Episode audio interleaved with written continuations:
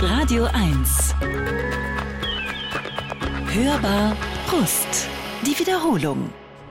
Nightmares on Wax, die Night Interlude. Herzlich willkommen. Ich habe gedacht, wir ähm, fangen diese Sendung mal an mit, mit einem ganz entspannten Song, aber ich habe das Gefühl, ich bin jetzt auch viel zu ruhig geworden. Wir müssen schnell ein bisschen Temperament hier reinholen, ein bisschen Tempo. Gott sei Dank habe ich diesen Gast hier. Ich glaube, er wird das übernehmen. Hörbar Brust. Heute mit Barry Kosky, Opern- und Theaterregisseur und Intendant der Komischen Oper Berlin. Als Barry mit sieben Jahren zum ersten Mal Puccinis Madame Butterfly hört, passiert etwas mit ihm. Stundenlang spielt der Junge Klavier oder schnappt sich die chinesischen Essstäbchen, um in seinem Zimmer im australischen Melbourne große Fantasieorchester zu dirigieren. Noch in der Schule inszeniert er sein erstes Theaterstück. Mit 15 begleitet Barry Kosky seine Eltern auf einer Reise in die DDR und verbringt einen Abend in der komischen Oper Berlin, deren Intendant er heute ist. Dazwischen liegen zahlreiche Stationen. Los ging es 1990 mit einer eigenen Theaterkompanie. Er geht ans Wiener Schauspielhaus, an die Berliner, dann an die Wiener Staatsoper und 2006 inszeniert er in Essen Wagners Fliegenden Holländer. Überhaupt lässt ausgerechnet Wagner ihn nicht los. Seine Inszenierung Der Meistersinger von Nürnberg bei den Bayreuther Festspielen im letzten Jahr wurde bejubelt. Alle wollen Barry. Vielleicht auch, weil der 51-Jährige auf die Unterscheidung zwischen U und E in der klassischen Musik pfeift. Das finden wir gut. Wir freuen uns sehr. Herzlich willkommen, Barry Kosky in der Hörbarust auf Radio 1. Herzlich willkommen nochmal mit offenem Mikrofon. Danke sehr, freue mich sehr. Wir äh, sind uns wirklich vorher auch noch nie begegnet und ich äh, finde es ganz spannend, wenn äh, mein jeweiliger Gast sich diese Kurzbio anhört, die natürlich ganz viel auslässt, ganz viele Stationen. Meistens oder oft kommt dann noch so ein, na ja, das Ja stimmte nicht ganz oder äh, das mit U und E, das würden Sie äh, so unterschreiben? Ja, das ist eine, I mean, es war, äh, es war nie für mich ein Thema, äh, bis ich in Deutschland gekommen bin, äh, weil in die englische Sprache Welt diese äh, sehr fast technisch unter, Unterschied, Unterscheidung ist, äh, ist nicht da. Das bedeutet, dass in meinen ersten Jahren in Deutschland äh, ich war sehr überrascht und ähm, eigentlich ganz, ganz konfus, wann so viel Feuilleton oder Menschen mhm. gesagt, ja, EU und ich habe eigentlich nicht gewusst, was E und U ist und, und, und warum gibt es äh, Unterschied. Und dann ich habe gehört über die historische Gründe und auch die Steuergründe und die rechtliche Gründe, aber ich höre keine künstlerische Gründe mhm. und ich habe gesagt, der Kunst hat keine Grenzen. Das ist äh, völlig uninteressant für Künstler und Zuschauer oder Zuhörer. Und ich habe eigentlich nur Interesse in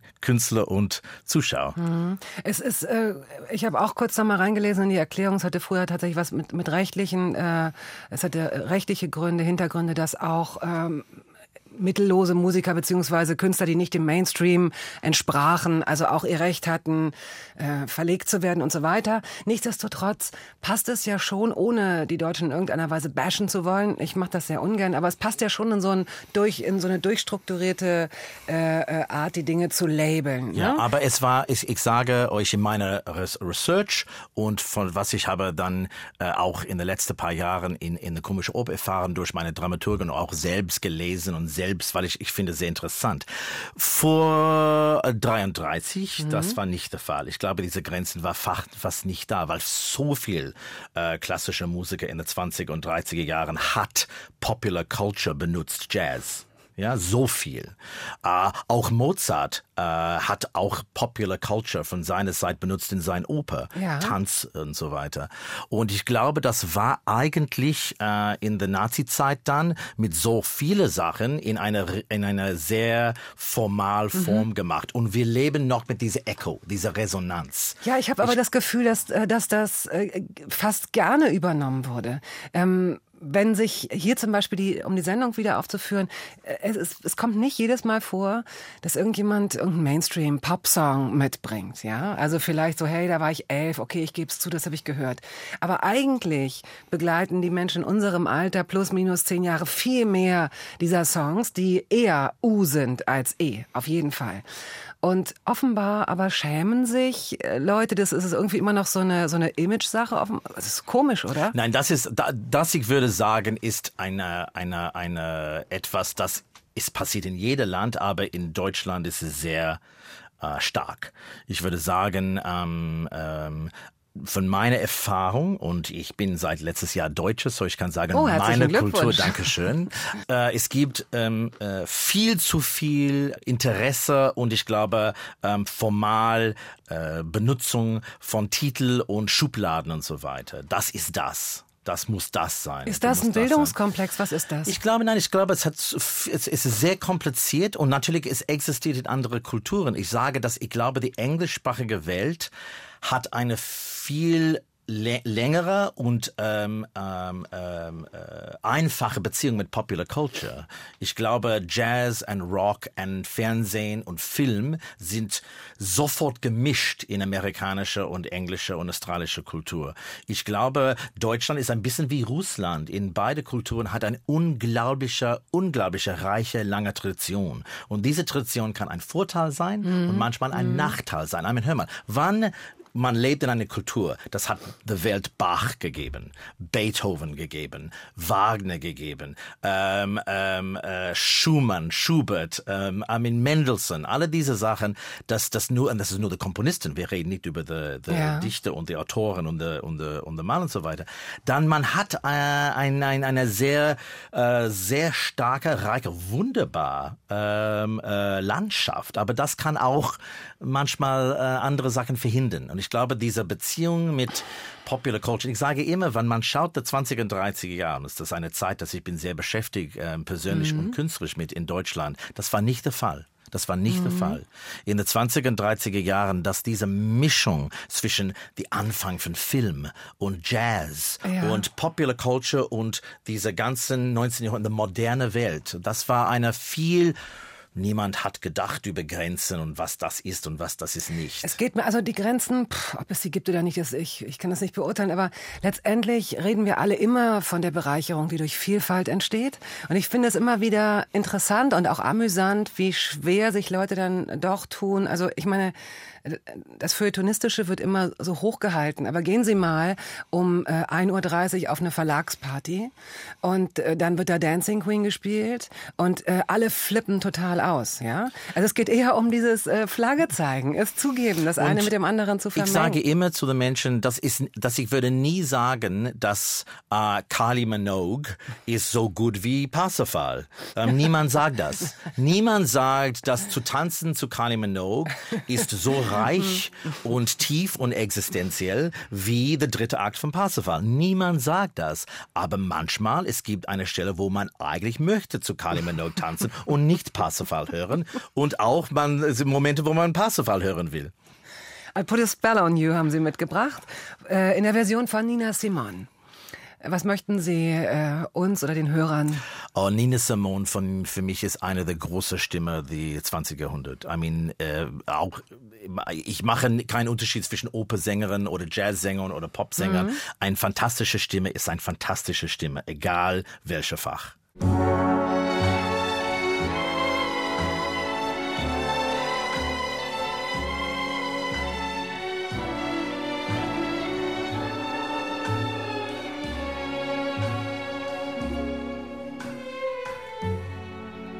Put a spell on you.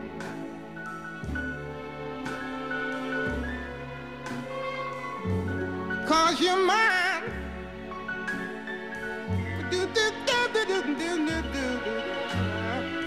Barry Kosky ist hier zu Gast. Er ist der Chef, der Intendant der Komischen Oper Berlin. Sie sind auf die Welt gekommen, um Regisseur zu werden, haben Sie mal gesagt, sinngemäß zumindest. Sie sind äh, Opernregisseur, erfolgreicher Opernregisseur. Zu Ihrer Arbeit kommen wir gleich. Vielleicht erstmal, wie es überhaupt dazu kam, dass Sie Blut geleckt haben. Wie Sie äh, der Mensch wurden, der so viele Antennen ausgebildet hat. Oder ob die einfach schon da waren und nur rausgezogen werden mussten. Jedenfalls sind Sie 1967 in Melbourne zur Welt gekommen, im kalten Februar. Ist der Februar kalt in Melbourne? Nein, der Februar ist, ist richtig warm, 40 Grad, es ist Sommer. Das, ich war nicht äh, in der europäischen Februar, ich war in der australischen Februar, das ist absolut Hochsommer. Stink, stink warm. Eieiei. Und wie lange hält das mit der Hitze? Wie lange hält das an? Wann wird es ein bisschen kühler? Also es ist ja Uh, dann, nein, well, in the, in the before climate change, das war eigentlich in März sollte das die Temperatur ein bisschen runterkommen. Aber jetzt März und Anfang April sind auch warm in Australien, weil Australien ist ein, ein, ein Kontinent, das man, man, man, man fühlt, man, man, man sieht, man spürt uh, the climate change viel mehr wie in, uh, in Europa momentan. wann waren Sie das letzte Mal da? Uh, in Februar. Dieses Jahr. Im, im Sommer, Ja, also. I mean, hör mal, es ist still, es ist noch, I mean, es ist wunderbar, weil, I mean, okay, es ist, es ist sehr warm, aber der, der Sommer in Australien ist, ist ein so etwas so un, naturell und authentisch. Für der, der ganzen Land ist gemacht für Sommer eigentlich. I mean, mit der Strande und den Restaurants und alles in der Öffentlichkeit und das ist eigentlich vier Monaten äh, unglaublich äh, Sommerluxus da. Und, äh, und wenn es kalt wird, wie kalt wird's dann? Und wann ungefähr? Ja, weil in die alten Zeiten, das war nicht so kalt, jetzt ist es kälter, wie es war. Da in Melbourne, wo ich geboren bin, der Winter war in meiner Kindheit äh, 12 Grad, 11 Grad. Das war nie, nie kälter wie das. Jetzt es geht ein bisschen zu 8, 6 und so weiter, aber es schneit nie in Melbourne. Aber man, man muss Pulli tra tragen. Aber, Oh, schön, dass Sie aber, Pulli sagen. Ja, Man muss Pulli tragen. Aber, aber die andere Sache nicht und ich glaube, es ist nichts vergleichbar mit einem europäischen Winter Wann haben Sie Ihren ersten Schnee gesehen? äh, als ich fünf war äh, und auf meine erste internationale Reise mit meinen Eltern. Ähm, weil ich war oft, ich war glücklich genug durch meinen Vaters ähm, Job, weil er äh, Pelzhandler war. Ähm, ich war erste Mal, ich habe in Kopenhagen, als ich fünf war, Schnee äh, erfahren. Das war für mich natürlich ein Hammer. Ich kann mich erinnern nach der Jetlag, 24 Stunden in der Flug.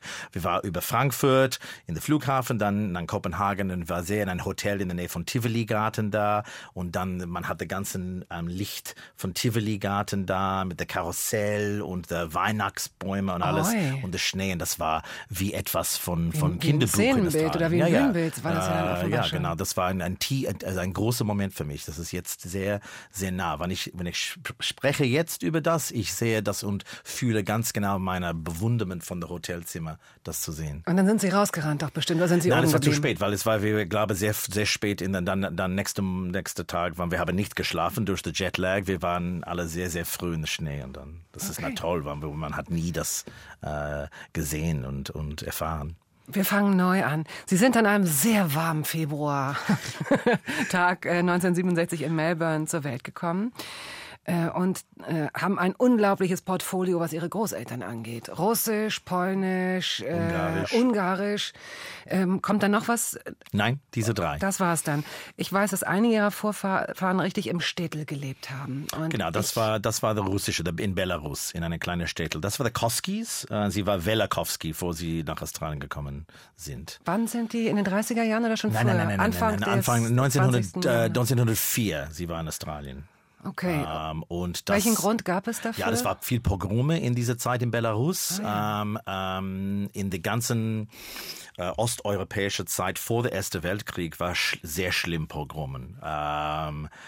Ähm, äh, von der eigentlich von der russischen Staat äh, gemacht oder polisch. Äh, Gut, man und, muss sagen, es ist ähm, eine jüdische Familie, das haben wir noch gar nicht Genau, erwähnt. ja, ja, das war und und ähm, und das war äh, eine große Welle von Immigranten durch diese diese 1903, 4, 5, 6 war viele Pogromen, viele nach Amerika gewandelt, viele nach Deutschland gewandelt und meine mh, äh, Familie war da, die meine Großgroßvater hat gesagt zu alle Kinder, das war ähm, ähm, äh, vier Brüder und zwei ähm, Schwestern, hat gesagt, ihr müsst alle gehen. Das ist keine Zukunft hier in diese kleine Städtel hier. Sie müssen alle gehen. Dann sie war in Deutschland, möchte in Deutschland bleiben, war nicht erlaubt. Da sie war in Hamburg und äh, wie so oft in dieser Immigrantengeschichte, das ist ein Zufall. Das war zwei Schiffe da, eines nach äh, nach Ka Kanada und eine nach Australien. Und es, es war eigentlich, wel welche Schlange war nicht so groß und ähm, sie war in der in der Schlange, das war nicht so groß und das war nach Australien.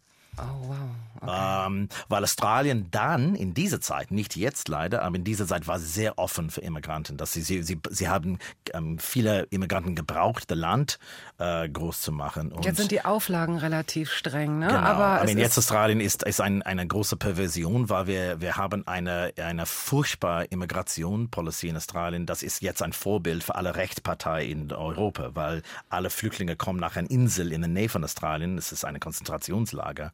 Und, äh, und ich lese jetzt von Rechtpartei in Italien und Deutschland und England, wie toll die australische, wir sollen in Oh, Europa okay. machen wie Australien. Und, aber das ist ein anderes Thema. Ja, die erste halbe Stunde ist fast schon rum. Ich, ich gucke nämlich gerade, was die Zeit angeht. Wir haben jetzt Sarah Vaughan, The Man I Love. Und somit cutte ich dann auch tatsächlich dieses Thema, ähm, das natürlich sehr interessant ist. Sarah Vaughan, warum hat die es eigentlich in ihre Liste geschafft? Ja, noch einmal für mich, das gibt, ich habe eine riesig große Liebe zu ähm, Afro-American äh, Jazzsängerinnen des 20. Jahrhunderts. Das ist warum heute wir hören alle meine Lieblingssängerinnen. Ähm, äh, ähm, äh, Nina Simone war eine. Sarah Vaughan ist ganz anders von äh, Nina Simone und ganz anders natürlich von Carmen McRae. Aber diese, diese Stimme ist, ist wie Honig. Das ist etwas, das ist, äh, sie hat vielleicht nicht das Schmerz, das Nina Simone hat, aber äh, für mich Sarah Vaughan hat, äh, ist, ist, ist eine von, noch einmal, eine große Künstlerin. Das ist, in, äh, man, man, man, man denkt über die große Stimmopersängerin des 20. Jahrhunderts, der Maria Callas oder der Birgit Nielsen oder Elisabeth Schwarzkopf. Diese Frauen, diese Afro-American Jazzsängerin in ihrem Fach sind so gut und sie sind Künstler von, von der, der höchsten Rang von Interpretationskünstlerin.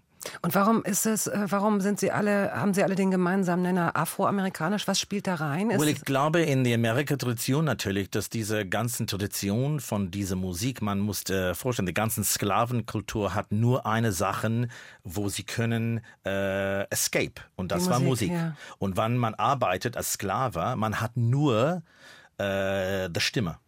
Und ich glaube, diese ganzen Tradition dann kommt in diese amerikanische äh, Land durch diese Schmerz, Heimweh, ähm, verloren, traurig und auch Hoffnung und Optimismus. Und dann eine unglaubliche Tradition ist entwickelt, dann durch Okay. ähm, Gospel. Mit, Ja, stimmt. mit, Ja, mit klar. Mhm. Religion. Dann die dritte Sache ist dann, es collidet mit, äh, mit ähm, dann jüdische Komponisten von der 20. Jahrhundert, Gershwin, Irving Berlin, Ja. Harold Arlen, klar. Mhm. Richard Rogers. Und man hat dann diese unglaubliche Explosion zwischen afroamerikanischer Kultur und emigranten jüdischer Kultur. Und das ist American Popular Culture.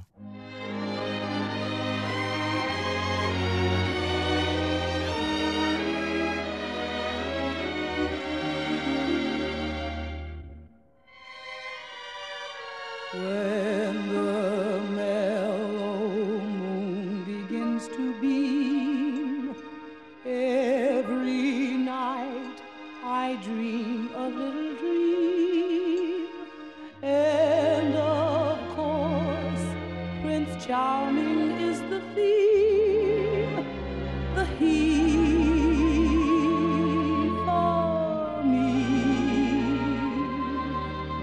Barry Kosky, der Intendant der Komischen Oper Berlin, hat das Glück, ganz vielen kulturellen Einflüssen groß geworden zu sein. Und ähm, ich würde mir wünschen, dass Sie mir Ihre ungarische Großmutter ein bisschen näher bringen. Denn die hat wahrscheinlich die Weichen so ein bisschen gestellt äh, für den Umstand, dass Sie äh, Wagners Ideologie, Wagners Überzeugungen von seinem Talent als Komponist trennen können. Denn ihr ging es nicht anders. Sie hat Wagner geliebt auch. Ne? Äh, Mehr wie das. Sie hat meine ganzen ähm, Interesse in deutsche, deutsche Kultur erwacht. Ähm, äh, nicht nur Wagner. Ähm, ja, meine Großmutter ist ein Beispiel von die von einer sehr besonderen Sache. Die, die, die, die andere Teil von der Familie war andere Einflüsse, aber die Hochkultur. Die europäische Bildungskultur kommt von meiner Großmutter. Sie kommt aus einer hochbürgerliche, assimilierte jüdische Familie. Sie hat gesagt, der Reihenfolge für ihre Identität ist, ich bin erstens Europäer, zweitens Ungarn und dritter Juden. Das war oft mit dieser assimilierte ungarische Menschen vor, vor der Kriegszeit. Das war sehr eine besondere jüdische ähm, Bevölkerung in Budapest. Sie hat äh, alle gedacht, bis der letzte Moment, dass der, dass der, dass der Nazis wird keine Probleme sein, weil, weil sie sprechen Deutsch. Hat äh, meine Großmutter und Ja. ihre Familie gedacht. Aber Die, darf ich Sie kurz was fragen? Äh, diese, dieses Assimiliert-Sein, ist sie dadurch angeeckt in der, in der jüdischen Community oder hat man ihr das sozusagen äh, Nein, sie war, sie war von einem Liberal, sie war Reformjuden. Das bedeutet, dass ähm, die ganze Reformation von der jüdischen ähm, orthodox Tradition, das eigentlich in Deutschland im 19. Jahrhundert angefangen hat, ähm, sie kommt von das. Das bedeutet, sie, sie war nicht regelmäßig in der Schule, äh, in der Synagoge. Sie war für, für Yom Kippur und Rosh Hashanah, der, der jüdische Neues Jahr da. Aber sie hat eine katholische Nanny gehabt und die Nanny hat sie oft in die Kirche gebracht. Äh, das bedeutet, es war eine jüdische Identität, aber ganz genau wie, wie, wie jetzt in der Diaspora, jüdische Diaspora. Aber das war nur ein Teil für ihr Leben. Und sie war, als sie sehr jung war, wie ich sehr jung war, äh, total besessen in Oper und Musik und Theater, weil ihr Vater hat sie gebracht in die Oper. Und das bedeutet, sie hat eine Loge in der, in der Budapest Staatsoper, eine Familienloge. Ähm, und sie war jedes Woche, jedes Woche in der Oper, ähm, bis sie ähm, in 35 weg war. Und äh, sie war jeden Monat mit ihren Eltern nach Wien für das Staatsoper. bis jeden sie, Monat. Äh, bis sie mit 35 weg, also so, sie wurde, sie musste mit 35, äh, musste Nein, sie sie Land nicht. Sie hat verlassen? meine Großvater äh, äh, verheiratet und dann sie war weg. Das bedeutet, die Familiengeschichte von meiner Großmutter ist ein Teil glücklich, ein Teil unglücklich. Sie hat meine russische Vater, äh, Großvater kennengelernt in Budapest, weil er war Pelzhandler, wie mein Vater war. Und sie war dann verheiratet in Paris und dann hat er gesagt, komm mit mir nach Australien, das neue Leben in Australien. Sie möchte eigentlich denken, äh, aber sie hat ihn verliebt und dann sie war weg und äh, und dann der Rest der Familie sind gestorben in dem Krieg. Ähm, wir wissen nicht, mit, was ist passiert mit vielen. Meine Groß Großmutter ihre Mutter war versteckt von einer guten Freund, freundlichen Familie am Land für viele Jahren äh, als Hausdienerin äh, mit falsch, falscher Pass und alles ähm, für die ganze Kriegszeit. Und meine Großmutter war in Australien, hat gedacht, dass sie auch tot war. Sie hat keine Communication. Das bedeutet, sie war glücklich. So die einzige Überlebende war meine Großmutter. Sie war schon in äh, Australien und meine Großgroßmutter. Aber diese, sie hat sieben Sprachen gesprochen, meine Großmutter. Sie war ein, ein absolut, ähm, diese Frauen und Männer, sie existieren nicht, äh, fast nie mehr. Diese, diese unglaubliche ähm, Bildungskultur war Sprache, Literatur, Kunst. Sie war, sie hat ähm, sie hat meine Interesse in symphonische Musik äh, äh, gegeben und besondere Oper äh, und besondere deutsche Oper, weil sie hat dann natürlich ein Interesse in Wagner und sie hat mir für meinen 18 äh, Geburtstag ihre ganzen Schiller und Goethe Bücher. Sie hat das aus äh, Budapest gebracht, als sie ein Kind war. Ganzen, so ich habe, ähm, als ich 18 war, einen ganzen Schiller und Goethe Sammlung ähm, von von von meiner Großmutter gekriegt. Und sie war natürlich, weil sie war nicht da. Es war sehr kompliziert. I mean, ihre Beziehung mit ungarischer, jüdischer, deutscher Kultur war sehr kompliziert. Es ist nicht schwarz-weiß, es ist eine sehr komplizierte graue Zone. Ähm, aber für ihr, der Wagner war der Gott und äh, und hat mir dann, als ich sehr jung war, in einer Vorstellung von Tristan Isolde in Australien gebracht und viel Aufnahme gegeben und ähm, ähm, äh, hat kein Problem. Ähm, sie sagt, sie hat kein Problem, dass, dass natürlich diese, diese deutsche Kultur dann ist gewandelt in etwas pervers und, und, und furchtbar. Aber für ihr, das hat nichts zu tun mit der Musik. Als Sie sich mit, Sie haben sich ja lange und oft mit Wagner beschäftigt und das wird auch wahrscheinlich noch so weitergehen mit Ihnen beiden. Ich, I can't escape from this man.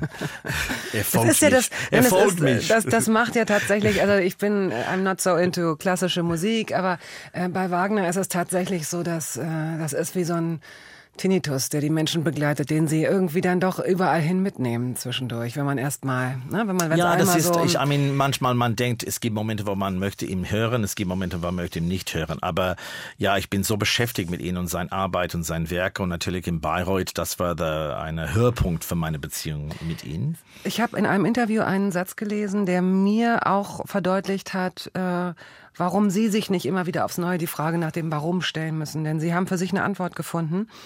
Ähm, es geht nicht um deutsche Identität im Allgemeinen, sondern um Wagners Vorstellung vom Deutschen, haben Sie mal gesagt. Und ich glaube, damit kann man tatsächlich, damit kann man umgehen und weitergehen. Man muss sehr, sehr klar sagen, dass Wagner ist nicht ein Produkt von der deutschen Tourismusindustrie. Das bedeutet, diese Idee, dass Wagner ist der Soundtrack für deutsche Kultur ist, ist komplett falsch.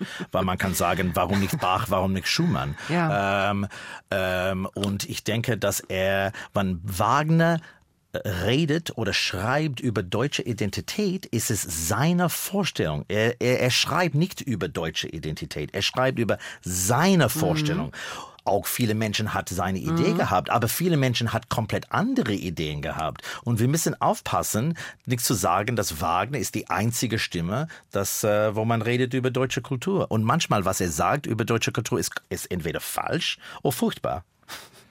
Wir hören jetzt Wagner. Wir hören jetzt ähm, der Liebestod aus Tristan und Isolde. Was müssen wir dazu noch wissen? Ja, ich wann ich habe Probleme mit Wagner und ich habe Probleme mit Wagner oft und wann ich bin fertig mit dem Mann und wenn ich denke, ich kann nicht diesen Mann ertragen, ich mache immer eine Aufnahme von Tristan und Isolde, besonders diese Carlos Kleiber Aufnahme mit besonders dieser Margaret Price und ich denke, okay, I forgive you everything. Mal sehen, wie es uns damit geht.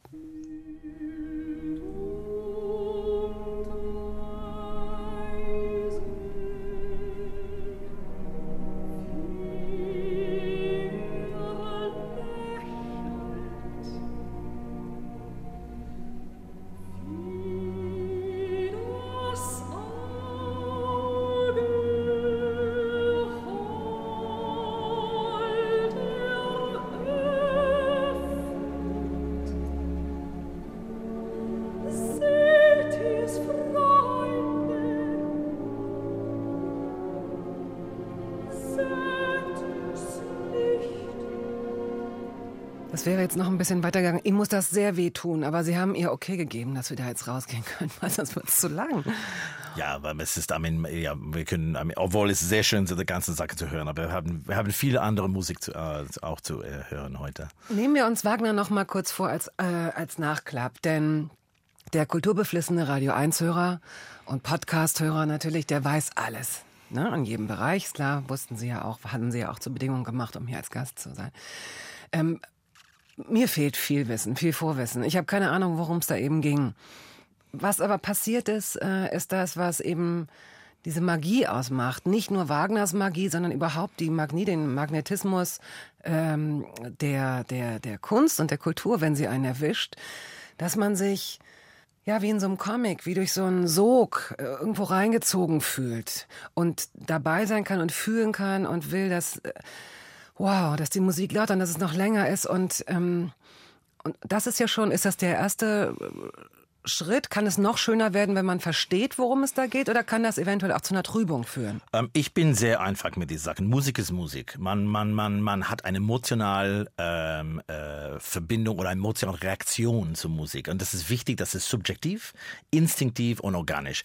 Was man denkt, fühlt oder spürt, wenn man ein, ein Stück Musik hört, ist, ist relevant und ist authentisch. Das bedeutet, in so einem Fall von Wagner ist es nicht notwendig zu wissen, warum sie singt was sie singt. Man weiß, dass diese Musik hat etwas wie eine Halluzination, ein Drogen. Es gibt etwas Kosmik. Es gibt etwas, das ist Liebe und Schmerz und Tod alle in der gleichen Musik. Und man, man hört diese wunderbare Margaret Price und Carlos Kleiber dirigierte Staatskapelle Dresden.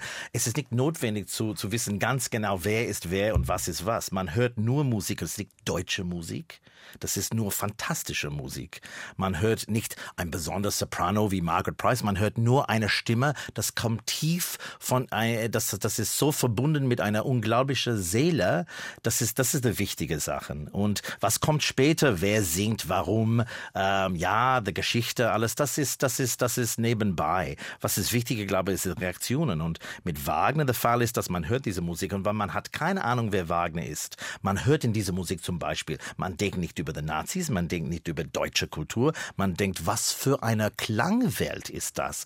Wer hat das geschrieben? Natürlich, die, the Rätsel mit, äh, mit Wagner ist, dass wann man geht in der Autobiografie und man weiß mehr über ihn und wie er hat dann in, in seinem Privatleben ähm, äh, äh, reagiert und gesagt und geschrieben und all diese Sachen, dann man hat ein ganz anderes Bild und dann denkt man, wie können ein so eine große Arschloch so genialische Musik schreiben? Wie ist das mit Architektur? Es geht ja, nehmen wir mal zum Beispiel hier Tempelhof, den Flughafen. Das ist ja auch so eine, äh, die klassische Nazi-Architektur.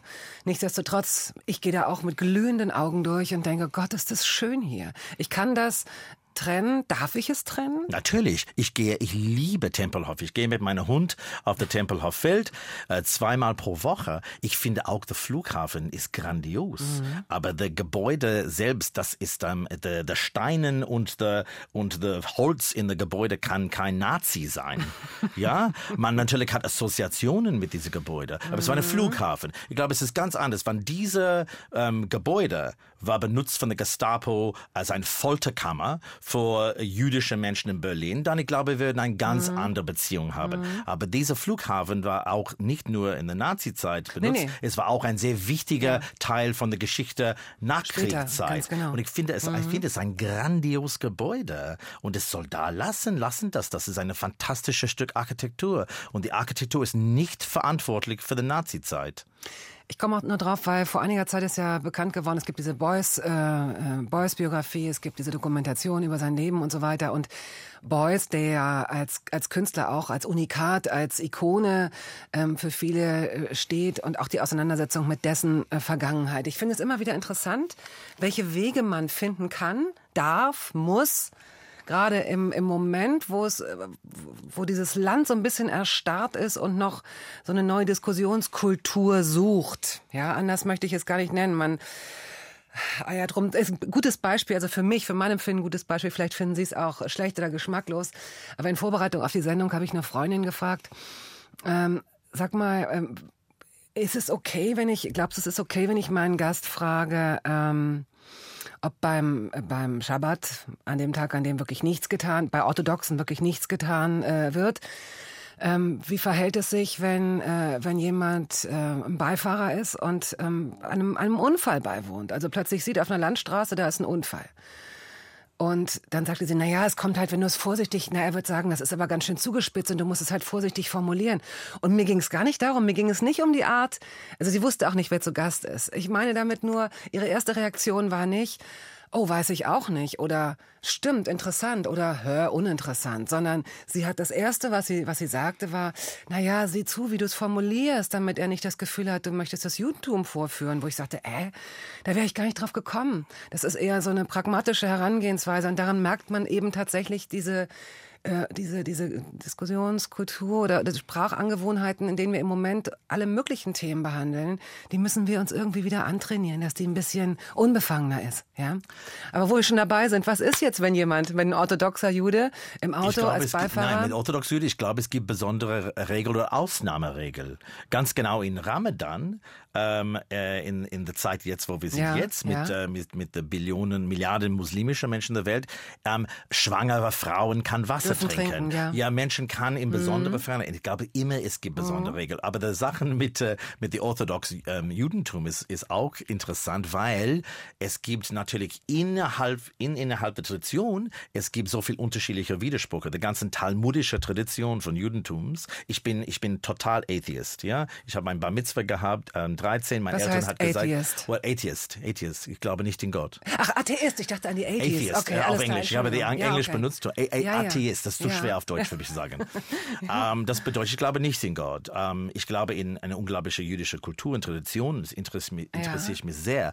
Aber ähm, ähm, mein Eltern hat gesagt, du kannst Entscheidungen, äh, wie du willst, äh, wie, wie, ob nach deiner Bemitzwe du willst, das beschä mit, beschäftigen mit diesen Themen. Ich bin beschäftigt mit diesen Themen, aber was ich möchte sagen, ist das, was ich finde sensationell in die äh, orthodox jüdische Tradition, ist diese äh, Akzeptanz und Freude für Widerspruch. Man kann Text argumentieren, man kann Gegenstand. Das existiert nicht in Islam, es existiert nicht in Christentum. Man muss das Wort akzeptieren in dieser Fälle. Aber die ganzen talmudische Tradition, Rab, Rabbi, bla bla, Eliaser, Ben, bla bla bla, hat gesagt einmal, dass das gibt eine Ausnahme. Und dann jemand anderer hat das gesagt. Es gibt eine Interpretationskultur, wo man geht weg von dieser schwarz-weiß Polarisierung von Sachen. Mhm. Ich finde das eine sehr gesund Teil von dieser eigentlich problematischen monotheistischen Religion. Okay, Boys haben wir jetzt übersprungen, das können wir auch, glaube ich, nicht lösen. Es geht um diese, ne, es geht darum, wie kann man die, kann man die Kunst völlig Ja, ja, unabhängig sehen vom, äh, von der, keine Ahnung. Kann man. Ich glaube, Mhm. man kann nicht. Ich glaube, ich argumentiere mit Wagner, dass natürlich, ich kann sagen, ja, Tristan Isolde, man kann total vergessen. Aber in Meistersingers oder Lohengrin oder Teilen von der Ring des Nibelungen, äh, man kann das nicht vergessen. Und ich denke, dass ähm, ähm, es gibt einen großen Unterschied zwischen, ob eine Künstler, und Beuys ist ein sehr gutes Beispiel, und Wagner ist ein gutes Beispiel, wann sie benutzen Themen, das ähm, ähm, äh, macht äh, ein, ein Explosion, äh, man könnte eine Explosion machen. Und wann man hat Nationalität, Nationalismus, ähm, in Boyces ähm, Fall auch der Nachkriegszeit. Ich finde, das hat einen großen Unterschied von Komponisten oder, äh, oder Künstler, äh, das arbeiten mehr in abstrakte Sachen. Die erste Stunde ist rum. Herr Koski, sind Sie erleichtert? Nein, ich kann stundenlang sprechen über mich. Wir hören jetzt Barbara Streisand ähm, aus Jentl. Jeder kennt Jentl, glaube ich, äh, diesen, dieses hervorragende Musical. Und wir hören Papa, Can You Hear Me? Möchten Sie uns dazu noch äh, ein Stichwort geben? Oder? Ja, ich glaube, Barbara Streisand ist ein Geschmackssachen für viele Menschen. Viele Menschen finden sie zu viel, zu unerträglich. Ich glaube, sie ist eine sehr komplizierte Frau, aber egal. Die Stimme ist grandios. Sie hat eine, noch eine von den großen Stimmen des 20. Jahrhunderts. In diesem Fall Yentl, der Film Yentl war ein unglaubliches Beispiel von künstlerischem Narzissmus. Sie hat gespielt, sie war der Produzent, sie hat die Regie gemacht ja. ähm, und sie singt alle Lieder. Es gibt elf musikalische Nummer und sie singt alle elf. Niemand singt in dem Film. Es ist fantastisch. I mean, es ist ein Ego-Trip beyond Ego-Trips.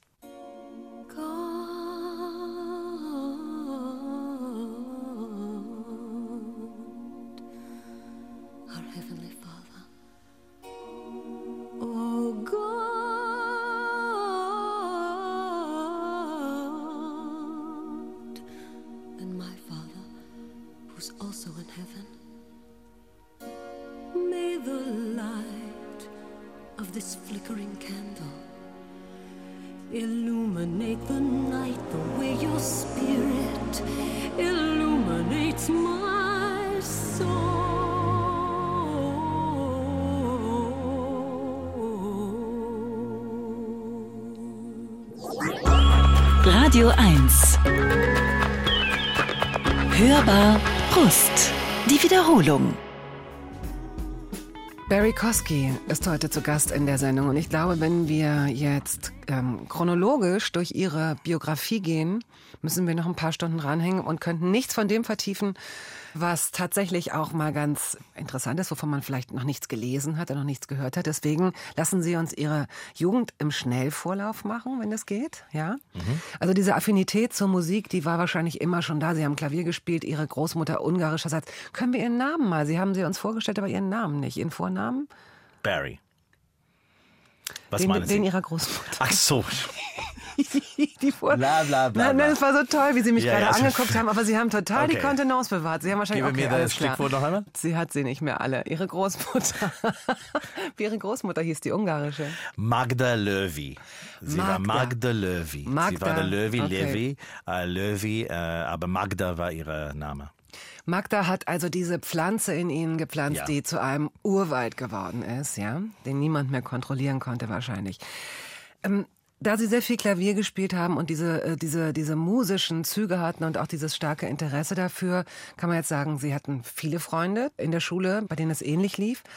Oder waren Sie eher isoliert, dadurch, dass Sie sich ja auch der klassischen Musik in diesem Alter schon verschrieben haben? Eine sehr gute, interessante Frage, ähm, weil ich habe beides gehabt. Ich habe genossen, eh, mit Freunden zu spielen. Ich war, ähm, mein großes Problem in Australien, Australien ist eine sportsbesessene Kultur. I mean, für die australische Identität, Sport ist sehr wichtig.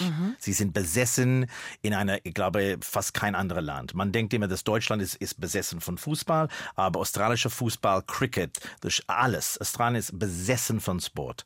Das bedeutet, wenn man in Australien in der Schule äh, ist und man ist nicht besessen von Sport, man hat ein Problem. Ich war nicht, aber ich habe dann sehr schnell äh, gesagt, okay, es gibt andere Sachen und ich habe dann ähm, gefunden mit, ähm, wenn ich habe Klavier gespielt oder Musik gehört und mit meiner Puppentheater gespielt. Ich habe auch ein kleines Puppentheater gehabt, als ich sehr jung war und stundenlang ich könnte das spielen allein.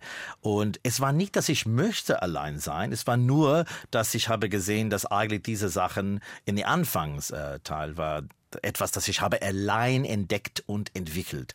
Später, als ich 13, 14, 15 war mit Theater, man muss mit anderen Menschen arbeiten. Ja. Das war toll, das Ja. war viel Spaß. Orchester spielen, all diese Sachen. Ich mag das sehr, mit Menschen zu sein.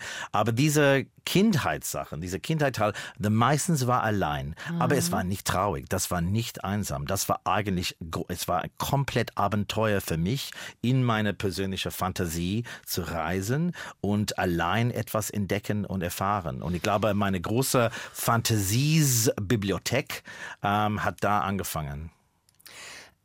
Glauben Sie, dass dieses sich mit sich selbst so gut beschäftigen können, ist das eine Veranlagung oder ist das eben den Umständen geschuldet? Ja, ich würde beides vielleicht nicht so. Ich würde sagen, es gibt so viel komplexe Sachen. Äh, meine wunderbare Psychotherapeut sagt, dass natürlich ich bin tief beeinflusst, äh, unbewusst von meiner zwei Großmutter. Meine ungarische Großmutter und meine polische Großmutter war auch in Australien. Und sie war zwei einsame, aber sehr starke Frauen äh, und ich glaube, sie war sehr, sehr self-dependent. Äh, und ich glaube, ich war tief beeinflusst, ähm, ja bewusst und unbewusst von diese zwei Frauen. Und äh, es ist etwas, das, das ich, sah, ich sehe nur jetzt zu seiner Vorteil, dass man kann, man kann äh, allein sein ist nicht wie allein zu fühlen. Einsam, deswegen meine ich, äh, also Einsamkeit ist ja eigentlich dieses, diese, dieses, es ist eine Art von Schmerz, von Aber Defizit. Alle Menschen sind einsam in, in, in unterschiedliche Nein, Teilen. deswegen Es ist glaube ich, genau, und diese- Einsamkeit ist nicht eine negative Sache. Na, ja. Traurigkeit ist auch nicht negativ. Mela, Sie sind Melancholiker, Melancholie ne? ist nicht äh, negativ. Ich bin ein total Melancholie. Obwohl oft ich bin sehr optimistisch und Menschen sagen, Barry, du strahlst immer von Mhm. Freude und so weiter. Ich sage, ja, weil wenn ich arbeite, ich möchte Freude haben. So, und es freut mich, hier in der Probe zu sein. Aber Melancholie ist kein ähm, dirty word.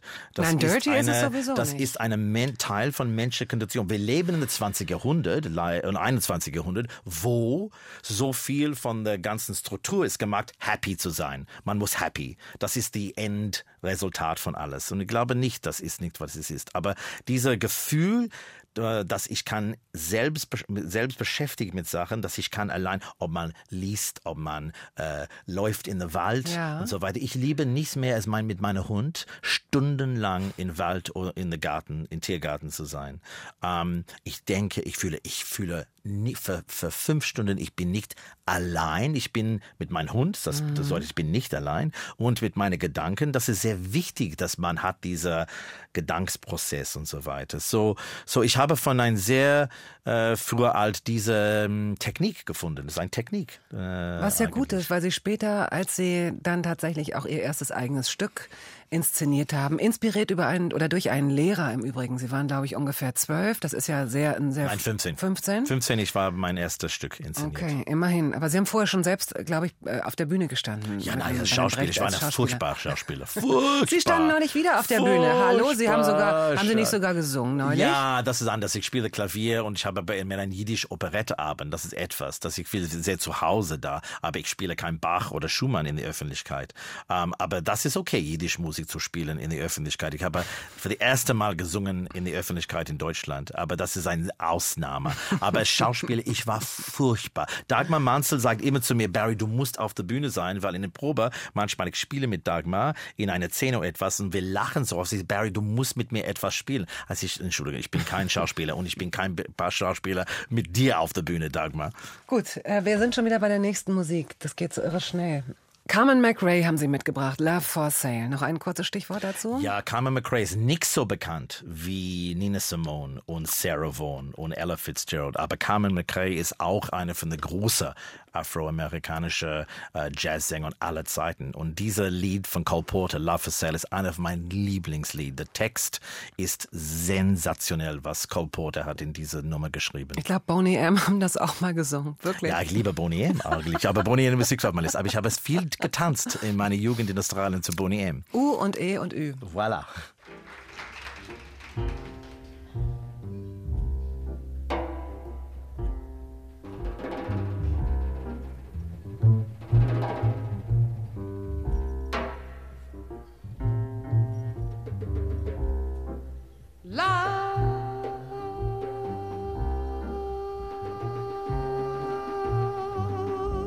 I'm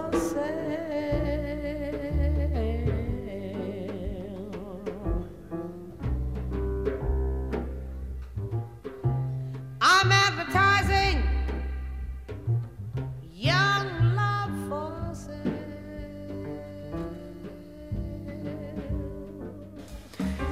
15 Jahre waren sie alt, als sie mit ihren Eltern zum ersten Mal in der komischen Oper Berlin waren. Bärenstraße, damals gab es die DDR noch.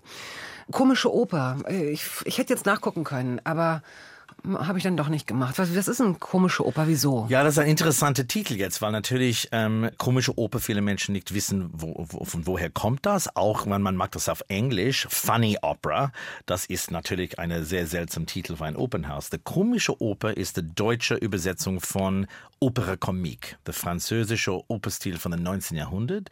Das eigentlich ist die Mutter von Musicals, wo man hat Musik, Musik stoppt, Dialog. Nächste Nummer, stoppt, Tanznummer, Text. Das bedeutet, diese Tradition kommt in dem Anf Mitte 19. Jahrhundert und heißt Opera Comique. Es ist nicht bedeutet, dass es war Comique oder lustig. Das war nur ein Titel. Dann Walter Felsenstein, und er hat die komische Oper begründet, hat diese Titel benutzt als eine Fassung von die komische Oper La Opera Comique in Frankreich. Es gibt ein Opera Comique in Frankreich, unsere Schwestertheater da. Und das ist, warum der Name ist da. Aber eigentlich, das hat nichts zu tun mit was wir spielen jetzt. Aber es ist ein interessanter Titel und natürlich, warum heißt es der komische Oper, komische Oper? Es ist nicht, dass wir machen jede Abend lustige Sachen. Das, das ärgert mich jetzt wirklich nicht nachgeguckt zu haben, weil von der äh, Etymologie her weiß ich gar nicht, ob komisch immer schon das Lustige war, weil, weil komisch ja auch im negativen Zusammenhang benannt werden kann. Ne? So Ja. ist ein komischer Typ oder es war ein komischer Abend oder so. Es ist nicht dieser Fall. Das ist der Fall von der komischen Oper ist dieser Genre, dieser Genre von Frankreich, wo man hat Carmen zum Beispiel, diese berühmte Oper, war ein Opera Comique. Man hat eine Nummer, Dialog, Nummer, Dialog und dann der deutsche Tradition ist Singspiel. Aber eigentlich the Musical, was wir nehmen als the Musical jetzt, ist von der Opera Comique entwickelt. 2012 sind Sie Intendant und Chefregisseur geworden. Gleich im nächsten Jahr schon wurde die komische Oper ausgezeichnet von der Fachzeitschrift Opernwelt zum Opernhaus des Jahres. Da ist Ihnen natürlich die Brust geschwollen, oder nicht? I mean, ein Ehre, ein Titel, ein Preis zu gewinnen ist sehr schön. Als Intendant man ist erstens stolz über die, die Ja, Menschen. Das, ja. das ist nicht ein Titel für mich oder von was ich gemacht habe. Das ist eine, eine Ehre und ein Preis über den ganzen Haus. I mean, Oper ist eine Kollaborationskunstform. Man hat Musiker, Techniker, Sänger, Chor, alles. Das ist eine Völlig klar. unglaubliche Sache. Natürlich, ich leite das, aber ein Preis für mich ist ein Preis für das ganze Haus. Man hat dann, ich glaube 2014, Ihren Vertrag gleich mal verlängert für die nächsten 400 Jahre. Also wirklich lange, wirklich lange, Ja, das oder? war, das war eine, eine, das war sehr nett. Das war sehr nett, dass die, dass die ähm, Stadt hat mir gesagt, sofort bitte können Sie bleiben bis 22 und natürlich die Stadt möchte, dass ich bleibe nach 22. Ja. Und im Moment ich sage, ich glaube zehn Jahren reicht, ähm, aber wir müssen sehen, was, wie, wie das entwickelt. Aber ähm, natürlich es ist eine unglaubliche Ehre und Freude, äh, die komische Oper zu leiten. dass ich, das ist meine Familie, das ist mein Haus, ganz genau wie Frank Frank Kastorf hat diese unglaubliche Verbindung mit der Volksbühne, ganz genau wie Peter Stein hat eine unglaubliche Verbindung mit der Schaubühne, wenn er hat das geleitet. Das ist eine, ich bin der richtige Mann in der richtigen Zeit mit der richtigen Haus, aber es kann nicht für immer und ewig sein. Und ähm, ich würde immer in Berlin bleiben, weil ich liebe diese Stadt. Ich habe, ich fühle mehr zu Hause hier in Berlin, als ich in keine andere Stadt fühle. Und ist es etwas zu tun mit der, der Geschichte von der Stadt, den Menschen von der Stadt, der Kombination von Cosmopolitan und Provincial in guter äh, Sinne von der Wort. Ich finde es fantastisch, dass der Staat hat nur dreieinhalb Millionen Menschen und das, das, das hat eine unglaubliche Qualität dieser Stadt. Ich glaube, der Berliner selbst, wenn sie haben nicht so viel in der ganzen Welt gereist und so weiter, wissen nicht eigentlich, wie glücklich wir sind hier in dieser wunderbaren Stadt. Es gibt Probleme, es gibt Probleme in jeder Stadt, aber Berlin ist eine unglaubliche Stadt und wir sollen sehr glücklich und äh, sehr immer denken, wie glücklich wir sind, hier zu wohnen. Es gäbe keine Ich Alternative. bin nicht bezahlt von der Berlin Tourismusindustrie. Ich möchte das auch sagen. Nein, also äh, ich glaube, den meisten Menschen geht es so. Es gibt im Moment spielt alles spielt alles so ein bisschen verrückt, habe ich so den Eindruck. Also auch die eigene Zufriedenheit oder die eigene Irritation. Es gibt so ein paar Sachen, bei denen man das Gefühl hat, das war doch früher anders und dann stellt man vielleicht fest, nee, es war nie anders, es ist einem nur nie aufgefallen. Man muss da auch wieder so ein bisschen runterkommen. Aber wir können ja gleich in der letzten halben Stunde äh, ein bisschen länger über Berlin sprechen, wenn Sie möchten. Es gibt noch zwei, drei andere Themen. So, wenn Sie in mein Gesicht gucken, Herr Koski, Ja. was fällt Ihnen da sofort auf? Was meinen Sie? Wann ich in Ihre Augen blicke? nee, Sie gucken ja nicht in meine Augen. Also da müssen Sie ja erstmal hinkommen. Das Größte in meinem Gesicht ist was? Bitte sagen Sie der Mund. Es ist aber die Nase. Ich wollte Ihnen nur eine super Überleitung so, machen. Ja, okay. reden wir doch über die Nase. Was hat es Ja, damit dein- auf sich? Ja, äh, nicht mit meiner, nicht mit meiner Nase. Es war nur der Übergang. Ich wollte Ihnen helfen. Ach so. Ich schaue in Ihr Gesicht und ich denke über meine Inszenierung, das ich mache im Moment. Ist das, was ich sagen soll? Die Nase. Was ist denn die Nase? Es ist ein Nase weg, so ein Schreck. Was Ja, wir das? machen in dem Moment der komischen Oper eine von den verrücktesten Opern überhaupt. Das ist von einer sehr berühmten Gogol-Geschichte, dieser fantastische russische Autor. Und Schostakowitsch, Dmitri Schostakowitsch, hat dieses Stück äh, gemacht in einer Oper, als er 21 war. Und das Stück ist fantastisch. Ein Mann wacht auf und seine Nase ist weg. Und der Nase läuft über den ganzen St. Petersburg. Äh, in der Kathedrale, in ein Zeitungbüro, am Bank der, der, der Floss und so weiter. Und er müsst seine Nase finden zu, und macht zurück auf sein Gesicht. Eventuell, er macht das, aber die Nase geht nicht zurück und plötzlich er wacht auf und die Nase ist zurück. Ist es ein Traum, ist es nicht ein Traum? Man weiß nicht, was ist der Nase. Aber das ist eine von die einzigartige Geschichte und auch Oper. Und wir machen diese Oper, es ist eine riesig große Nummer.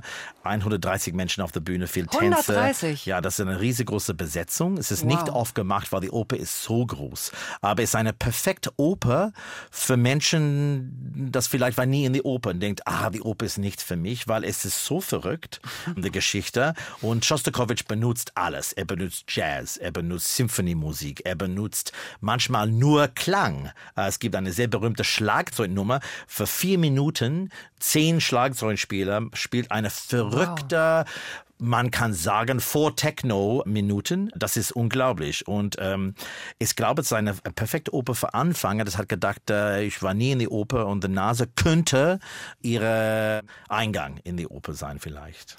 Jetzt Musik von Ihnen. Judy Garland. Judy Garland. The Man That Got Away.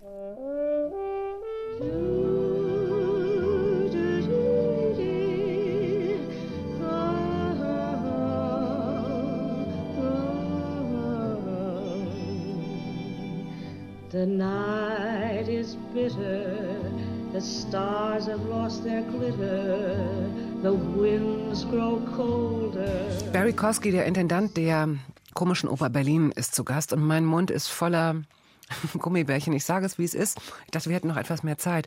Deswegen würde ich Sie jetzt einfach bitten, das schon mal vorzutragen, was eh in unserem Sinne war, nämlich, dass Sie auf das komische Oper Festival hinweisen.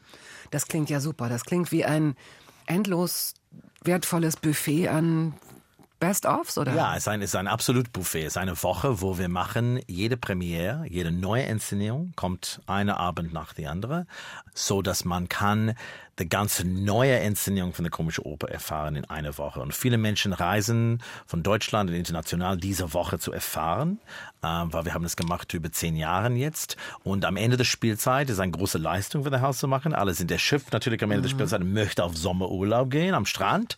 Und wir spielen nein, wir sagen nein, wir spielen zu die Ende. Viele Touristen kommt. Manchmal es gibt Vorstellungen, wo man denkt, ich höre kein Deutsch hier, es ist nur Touristen, ich finde das auch toll. Und es ist eine Möglichkeit, eine ganze künstlerische Vision von der Haus zu sehen in einer Woche. Und ähm, ich finde das toll, dass ja, wir gehen nicht in den Sommerurlaub mit einer kleinen etwas, wir gehen richtig voll Gas bis der letzte Abend. Ähm, bis zum letzten Atemzug fast. Gibt es denn so ein Ticket, das dann auch für alle Abende gilt? Oder muss man das? Ja, man muss Einzelkarten, man, wir haben Opera, Opera Card, das ist wie eine Form von Abonnement, man kann das kaufen und man kriegt dann billige Karten. Ähm, aber es gibt kein Festivalkarten. Man kann natürlich ein Opercard kaufen und so weiter. Aber was ist sensationell mit dem deutschen Subventionssystem, und das ist etwas, das ich bin sehr glücklich, dass wir haben hier, ist, dass ähm, der Preis ist nicht, kommt nicht in Frage. Wir sind billiger für einen Student äh, in die Oper zu gehen als in die Kino.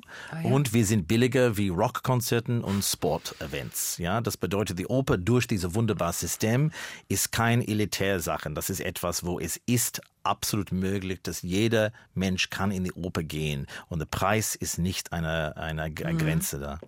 Dann gehen wir noch mal genau an den Punkt, über den wir auch eben kurz gesprochen haben, als die Musik lief und wo ich dann sagte, lassen Sie uns das ruhig in der Sendung noch mal thematisieren. Das sind eben die Berührungsängste mit Kultur Schrägstrich Hochkultur, äh, was viel natürlich damit zu tun hat, ob es, äh, ob Kinder das in ihrer Erziehung erfahren, erfahren sie das beiläufig, weil es für ihre Eltern selbstverständlich ist, müssen Eltern das konstruieren oder lassen sie es irgendwie ganz unter den Tisch fallen. Was glauben Sie, was ist der beste Weg, um, um Kinder und Jugendliche auch zu sensibilisieren und auch um Erwachsenen vielleicht die Scheu zu nehmen, weil sie glauben, sie müssten viel mehr wissen, bevor sie sich so eine Aufführung ansehen? Well, erstens mit den Kindern und schon, das ist sehr wichtig. I mean, Kultur, Musik, Theater, Ausstellung, äh, Literatur muss für Kinder wichtig und selbstverständlich wie Luft und Wasser sein. Das bedeutet, es ist Verantwortlichkeiten von der Stadt, dass die Kinder hat die Möglichkeiten in Schule große Sachen zu erfahren. 40.000 Kinder kommt in der Komische Oper jede Spielzeit. Wir haben ein riesengroßes Kinderoperprogramm. Es ist wichtig, dass Kinder kann äh, das große Spektrum von Oper erfahren. Sie, sitzen in der Zuschauerraum, sie sehen die Orchester, der Chor, die ganzen große Bühne. Das ist sehr, sehr wichtig, weil es muss naturell sein. Es muss etwas, das ist in der Kultur. Das ist nicht etwas nebenbei. Und ich finde auch, das ist erstens sehr, sehr wichtig. Die zweite Sache ist, dass ich glaube, man soll nicht die Angst haben, ich verstehe das nicht. Ich muss Vorbereitung machen. Die Oper, ja, ich mag die Musik, aber ich verstehe nicht den Text. Well, das ist einfach, weil jede Stuhl in der komischen Oper hat Übersetzung.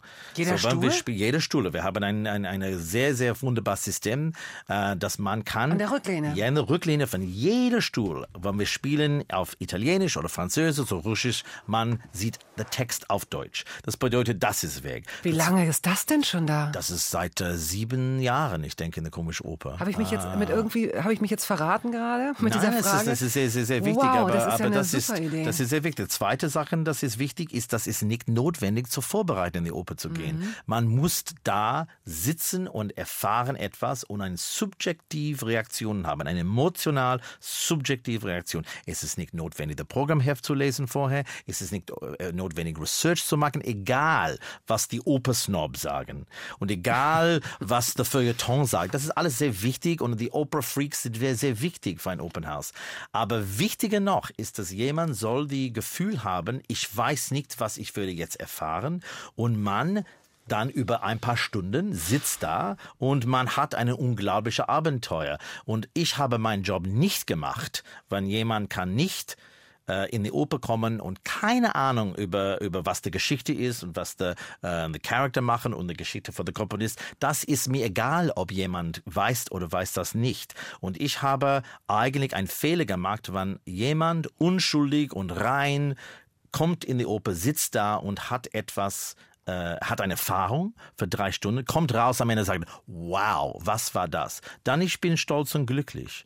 Aber ich glaube, dass die Oper hat manchmal ein Label und das ist, ja, sehr kompliziert, man muss Kleidung, man kann in kurzer Hosen und T-Shirts in eine komische Oper kommen, man kann in, egal was man trägt, man kann in Frack kommen, man kann kommen in Kleid, Hosen, kurze Hosen, Nacht vielleicht ist ein bisschen problematisch für die anderen Zuschauer, ich würde das nicht empfehlen, aber, aber es ist egal, was man trägt in die Oper, in eine komische Oper. Und ich finde es sehr wichtig, dass wir sind da ein wunderbar Abenteuer zu erfahren und weg von der Normalität von Leben. Ja, ich habe gerade so, als Sie das ausgeführt haben, das ist ja nicht typisch, dass jemand so ein Haus leitet, auch wenn es die komische Oper ist. Sie sind ja schon ein Abenteurer und äh, haben aber wahrscheinlich ist es auch gut, dass bestimmte Leute wissen, dass äh, das so dass es gewisse Anlaufpunkte in ihrer Vita gibt, ne, so Wien und äh, das Oh und, und Oper Berlin und so weiter. Das heißt, man kann sagen, er hat da reüssiert. Sie kommen nicht als Quereinsteiger, der sagt, kommt doch in kurzen Hosen, das ist crazy und fancy, sondern sie sind einmal auch, sie haben die Ochsentour durchgemacht, sie sind in Wien nicht unbedingt auf Rosen gebettet, also sie haben auch schon, sie haben sich auch schon Schmerzen zufügen lassen oder sind mit Fragezeichen irgendwo rausgegangen. Das lief nicht immer alles ganz easy. Aber als ich Sie jetzt gerade so sprechen gehört habe, habe ich gedacht, es ist doch auch interessant, dass man Sie, ähm, dass man den Mut hatte, etwas so etabliertes und sowieso auch schon hin und wieder so, ja, wie soll man es nennen, etabliert und doch auch auf einem schmalen Grad inszenierte Sache wie äh, in Bayreuth die, die Meistersänger zum Beispiel letztes Jahr. Sie haben sich ein halbes Jahr Bedenkzeit erbeten, bevor Sie Ja oder Nein gesagt haben. Aber was haben Sie empfunden, als man Sie gefragt hat? Und Katharina Wagner hat mir gefragt, ähm, ob ich möchte Meistersinger von Nürnberg machen in Bayreuth. Ich habe sofort gesagt, nein. Das war meine erste Ah ja, Reaktion. Weil ich habe gesagt, ich bin fertig mit diesem Mann für den Moment und seine Musik. Und Meistersinger ist ein sehr heikles Stück und auch ein sehr heikles Stück äh, in Bayreuth, weil das war die einzige Wagner-Stück in der Nazi-Zeit, das gespielt war in Bayreuth. Und es ist ein Stück, das voll von Assoziationen sind. So, ich habe gesagt, nein. Und dann sie hat gesagt, nehmt die Zeit. So, ich habe die Zeit genommen, dann ich habe gedacht, okay, ich mache das nur, wenn ich denke, äh, ich mache keine Vernichtung von das Stück. Ich möchte natürlich die komplizierte Themen, Nationalität, die antisemitische Themen, aber auch, dass es eine Komödie ist. Ein fünf Stunden Komödie ist frag, man kann ist fragwürdig, ob man kann ein Komödie in fünf Stunden, ob es lustig ist, ist auch eine Frage. Aber ich möchte nicht eine Vernichtung von das Stück machen, dann ich würde jemand anderes soll das machen. Ich mache keine Regie, weil ich möchte ein Stück Vernichtung vernichten. Und für mich, das war sehr wichtig, dass ich habe die Zeit genommen, habe die Zeit genommen, habe in mein Team gearbeitet, habe interessante Ideen gehabt und dann ich habe gesagt, okay, ich gehe noch einmal durchs Feuer jetzt und ich würde beschäftigt mit diesem Mann. Und ich bin glücklich, dass ich habe gemacht. Ich habe viel Spaß gehabt. Eine sensationelle Besetzung, ein wunderbarer Dirigent und ich habe richtig Spaß gehabt. Es war nicht, äh, wie ich gedacht habe. Und ich habe das Gefühl, äh, die wenigen Sachen, die ich gelesen habe, aber dass auch das Feuilleton Spaß daran hatte, wie sie es gemacht haben und dass sie auf ihre Art schreiben konnten. Vielleicht haben sie, habe ich bestimmte Kritiken nicht gelesen, die ihnen nicht gefallen haben. Oh, es war viele, das hat nicht gefallen, aber das ist egal. Das für mich ähm, wichtig ist, dass ich bleibe authentisch zu, zu wer ich bin. Mhm. Ähm, ich bin jemand, dass ich bin ein Polyglott. Ich bin eine, ich bin eine, ich bin nicht eine Idee von Vielfalt und Diversität. Ich bin durch meine Familiengeschichte, also auch, dass ich bin in Australien geboren. Ich wohne hier seit zwölf Jahren in Deutschland. Das ist, das, das ist meine Vielfalt, meine Diversität und meine cosmopolitan Nature. Und ich bin froh und stolz, dass ich bin Cosmopolit. Ist etwas sehr naturell und organisch. Und dass ich kann Musicals und Operette und Oper alles machen und ich habe Interesse in das. Ist etwas, das ist in mein DNA. Und das bedeutet, ich hoffentlich, wann die Menschen mögen nicht jede Inszenierung und das ist absolut in Ordnung, dass sie verstehen, dass alles, was ich mache, ist ein Versuch, authentisch zu sein, zu wer ich bin. Aber als Sie Intendant der Komischen Oper Berlin wurden, äh, gab es ein Interview mit Cicero, dem Magazin für politische Kultur, und da haben Sie gesagt, ich persönlich habe in Deutschland bewusst oder unbewusst nie auch nur einen Hauch von Antisemitismus verspürt. Ist jetzt ein paar Jahre her. Damals gab es die AfD noch nicht, damals gab es auch Pegida noch nicht. Aber so damals war es dann auch wiederum nicht. Jetzt ein paar Jahre her. Wollen wir es genau datieren? Das war 2000. Wann sind Sie? Äh, 2012? 12. Gut, dann kann man es besser einordnen. Wie würden Sie die Frage heute beantworten? Ein bisschen anders, leider. Ich würde noch sagen, dass ich lebe in einer sehr privilegierter Kulturbubble. ich arbeite in Kultur. Das bedeutet in meiner täglichen Arbeit, ich habe, ich würde sagen, ich habe nie etwas erfahren persönlich. Niemand war, hat etwas zu mir persönlich gesagt oder von was ich habe gelesen habe und so weiter über Antisemitismus. Aber die ganzen Spektrum von was ist passiert in den letzten paar Jahren, nicht nur mit der AfD, aber auch mit der deutschen Dialog über die Vergangenheit und, und, und, und auch was ist erlaubt und was ist nicht erlaubt. Diese Echo Prize Skandal. Mhm. Ähm, was ist auch passiert in Berlin, in der Schule und auch mhm. in Prenzlauer Berg letzten Monat, wo jemand ist geprügelt mhm. mit einem Gürtel. Das ist ein bisschen anders jetzt. Und ich habe natürlich, ich sage zwei Sachen. Ich sage, Wer denkt, dass Antisemitismus ist weggegangen? Es ist nie weggegangen. Äh, Antisemitismus bleibt in der Kultur und DNA von Deutsch, äh, von europäischer Kultur und Weltkultur. Es ist nie weg. Es wird nie weg sein. Was wichtig ist, dass man spricht sehr offen über diese Probleme, diese Themen. Man muss die, die in der Schule gehen, man muss diskutieren. Es ist hoch kompliziert, weil die Menschen verstehen nicht, dass wir reden über so viel unterschiedliche genau, ja, ja, Geschichte ja. und Meinungen. Mhm. Wir reden nicht nur über islamischer Antisemitismus, ist nicht wie deutscher Antisemitismus. Islamischer Antisemitismus jetzt in dieser Welt, in Deutschland, ist mehr zu tun mit politischer Antisemitismus und Israel. Und dann natürlich die Verbindung, dass Menschen machen zwischen jüdischer Menschen und Israel, weil viele Menschen verstehen nicht den Unterschied. Zweitens, die, verstehen nicht den Unterschied zwischen. Es gibt, es gibt das natürlich, es gibt die jüdische Diaspora, das ist über die ganze Welt, und es gibt Israel. Und die Diaspora hat einen Dialog und eine Beziehung mit Israel. Ich habe eine persönliche Beziehung mit Israel. Ich komme nicht aus Israel. Weil ich bin total gegen, gegen israelische Politik. Äh, Netanyahu okay, ist ein furchtbar, furchtbarer okay. Mann. Hm. Und ich finde es sehr gefährlich, dass dieser, dass dieser Dialog über zwei ähm, äh, Staaten sind, ist, ist, ist jetzt ein bisschen hm. Sackgasse. Aber natürlich ist es gefährlich und Problematik und, und muss, muss eine Lösung sein. Ich finde es furchtbar, dass die amerikanische hat ihre Botschaft in, in mhm. Jerusalem mhm. gemacht. Jetzt mhm. ist eine Provokation. Ich finde es furchtbar, dass die ganzen äh, Situation in Gaza und in Jerusalem ist, hat keine Lösung. Ich finde, das, das, das ist eine furchtbare Sache. Und auch für die jüdische Seele ist es furchtbar. Aber das ist eigentlich der Grund von dem meisten äh, muslimischen Antisemitismus. Der deutsche Antisemitismus ist eigentlich eine Kombination zwischen alten Nazis, Neonazis und einer unausgesprochener, nicht fertig gemacht Dialog zwischen der protestantischen Tradition in Deutschland äh, und der Rolle, dass Luther hat gespielt in Antisemitismus in der Land. Und diese Themen sind hoch kompliziert. Wir können keine Lösung finden, aber ich glaube, man muss über die Themen reden. Wie reden wir über die Themen? Also ähm, in der Schule, niemand wird uns vorwerfen können oder, oder den unseren Entscheidern damals, den Bildungspolitikern, wir haben unglaublich viel über äh, Antisemitismus gelernt und gewusst und wir sind in KZ gefahren und so weiter. Ich nehme auch zur Kenntnis, dass, wenn überhaupt darüber diskutiert wird, dass also die jüdische Nein, sehen Sie, genau das ist es, dass die israelische Siedlungspolitik, dass die äh, in Verruf ist und dass es Befürworter gibt und äh, so, dann äh, die Leute, mit denen ich, wenn überhaupt, darüber spreche, haben dann vielleicht noch ein Problem mit der neuen Generation extrem orthodoxer Juden, die es jetzt so seit, weiß ich nicht, 15, 20 Jahren gibt, die eben auch diese aggressive Siedlungspolitik offenbar betreiben, in denen auch die Frauen wieder äh, äh extrem steinzeitlich behandelt werden und so weiter. Ansonsten findet das Thema irgendwie ist nirgendwo aufgetaucht. Ich bin jetzt eher so erstaunt, ja, und ich bin jetzt, ich weiß nicht, bin ich dann wahrscheinlich auch in der Bubble oder so.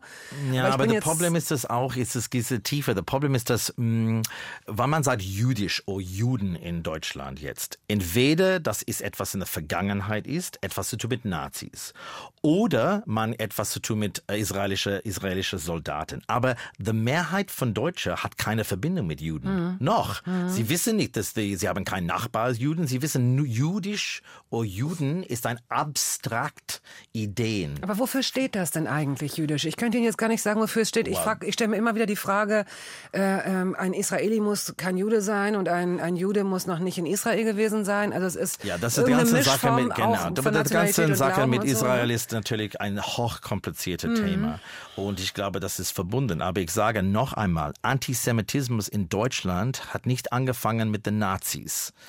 Äh, Antisemitismus in Ja. Europa und Es Deutschland hat älter, angefangen mit der christlichen Kirche. Ja, und es war nur, man, man denkt, 1965 Jahren vor der katholische Kirche hat gesagt, die Juden sind nicht verantwortlich für den Tod Jesus Christus. Gehen wir mal äh, in den letzten Minuten, die wir leider nur noch haben, ins Hier und Jetzt. Also was können wir tun, um ein, ein erster Ansatz, eine Idee. Wir werden keine Lösung finden, absolut. Äh, womit kann es losgehen? Dass man schon mal keine Ahnung, dass man sich die, dass man sich die Zeit nimmt, dass man sich die Mühe macht, tatsächlich auch in dem Palästina-Konflikt eine Seite einzunehmen, aber nicht eine, eine Religion oder ein, ein Volk zu verurteilen. Deswegen helfen Sie mir. Was kann, was kann man machen, um das Ganze, weil ich bin selbst erstaunt, was hier passiert ist und wie darauf reagiert wurde. Diese Echo-Geschichte, die sich angekündigt hat, hätte easy verhindert werden können. Ich weiß nicht, was das für eine Farce war. Insofern bin ich tatsächlich auch ein bisschen überrollt von dieser ganzen Sache. Ich glaube, viele Menschen sind natürlich, was, was machen wir? Ich glaube, die erste Sache ist, dass wir müssen eigentlich die Idee Toleranz. Wir müssen Toleranz als ein wichtiges Thema für unsere Kultur in die tägliche Bildungskultur machen. Ich glaube, Kinder soll Toleranzkurse Das haben. ist eine gute Idee, Man allem muss gegenüber. eigentlich in der Schule Ja. lernen, dass wir leben im 21. Jahrhundert, wo Toleranz muss formalisiert sein. Das bedeutet, ja, ein Mann und ein Mann kann verheiratet sein. Eine Frau eine Frau kann Kinder haben in unserer Gesellschaft. So, wir müssen gegen Homophobie, gegen Rassismus, gegen Antisemitismus richtig kämpfen und wir müssen sagen, weg von dieser Polarisierung, schwarz-weiß. Ich denke, du denkst, keine Grauzone und auch keine, wo man sagt, ja, es gibt unterschiedliche Meinungen hier. So Respekt, Toleranz und Respekt. Ich glaube, sie soll nicht abstrakt Sachen, sie müssen Tacheles sein. Ja. Sie müssen Tacheles sein. Und das kann nur in der Schule und im Kindergarten angefangen. Und das, ich glaube, es muss etwas neu gedacht über wie Kinder ähm, erfahren diese Themen in der Schule. Man soll nicht in den Händen von den Eltern das lassen, weil Kinder, viele Kinder nehmt das Übernehmen das, Vorurteil ja. von, Ja, von den Eltern. absolut. Das muss Absolut, richtig ja. formalisiert in der, in der Schule. I'm, ich bin sicher für einen neuen Toleranzkurs in der Schule. Gut. Wir sind äh, leider schon fast durch und beschließen die Sendung mit Gustav Mahler, das Lied von der Erde. Geben Sie uns äh, ein Stichwort dazu? Ja, das ist ein Ende. Das ist natürlich ähm, ja einer von meinen Lieblingskomponisten, Gustav Mahler. Und diese Musik ist, äh, ich glaube, für mich eine eine ganzen Welt. Und ich finde auch, dass Mahler war jemand, äh, ist eine eine vorbildlicher Mann und und Künstler für mich, obwohl er Komponist war. Ich bin Regisseur, aber ein komplizierter Mann, ein komplizierter Komponist. Und diese Musik äh, ist eine von meinen Lieblingsstück Musik. Herr Koski, vielen Dank dafür, dass Sie hier waren und viel Spaß noch bei all dem, was Sie da vorhaben. Vielen Dank, das war großer Spaß. Tschüss.